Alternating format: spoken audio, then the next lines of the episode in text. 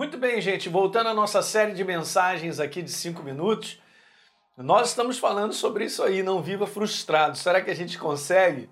Será que tem como nós, eu não vou dizer controlar isso, mas lidar com isso de maneira própria? Eu acho que essa é a questão que ao longo dessa série de mensagens nós vamos conversar. Eu creio que eu e você podemos lidar com coisas que geram frustração, tá certo? Lidar de maneira própria para que isso não venha a ser um tormento na nossa vida, nem uma pressão ao ponto de nós não aguentarmos mais, sabe? Do ponto de vista do reino de Deus, aí falando com vocês, são cristãos, são novas criaturas. Do ponto de vista do reino de Deus, há muitas situações que elas são essas que quando a, é, é exatamente isso quando a palavra diz são situações tribulacionais, né? Essa palavra tribulação no qual Jesus, em Mateus, em João, perdão, capítulo 16, no verso 33, ele diz: No mundo passais por tribulações, mas tem de bom ânimo. Ok? Ele diz isso, tem um bom ânimo sobre essa situação. A palavra tribulação no original, ela tem esse significado de colocar uma pressão em cima, mas não é uma pressão é, que nos destrói. Você entende algo que é colocado como pressão, mas que não te destrói? Agora eu puxo para o outro lado. Talvez seja uma pressão para nos moldar, ok? Então muitas vezes Deus está moldando a mim e a você, porque nós somos barro na mão dele. Ele vai fazendo isso, ele vai transformando.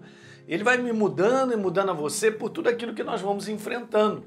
Não é uma maneira muito agradável de te dizer isso, mas que Deus também não me deixa numa situação para ser destruído, né? Eu não quero aqui entrar em situações e no mérito de nós estarmos aí plantando sementes destrutivas, né? Porque tudo que a gente planta, a gente vai colher, não tenha dúvida.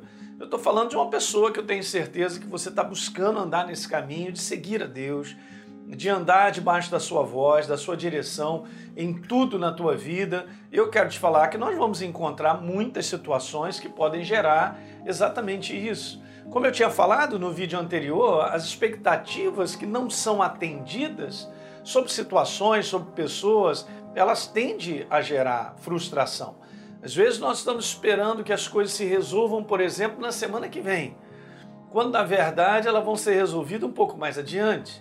Quantas situações de promessas que Deus colocou na minha vida e na sua que não se completaram naquele ano, naquele momento, mas vem a se completar um pouco mais adiante.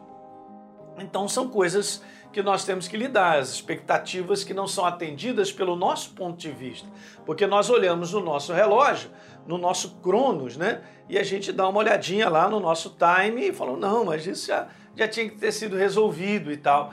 Agora, precisamos nos entregar.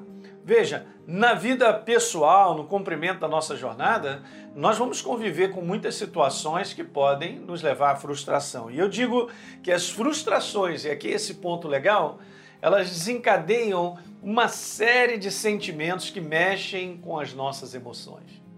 E agora, pastor? Ah, segura as emoções. Como é que a gente segura? Como é que a gente lida com as emoções de maneira positiva, né?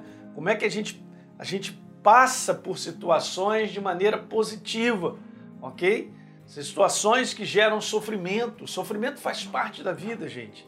Ok? Isso aí faz parte desse mundo decaído, não tem como a gente livrar disso. Nós sofremos.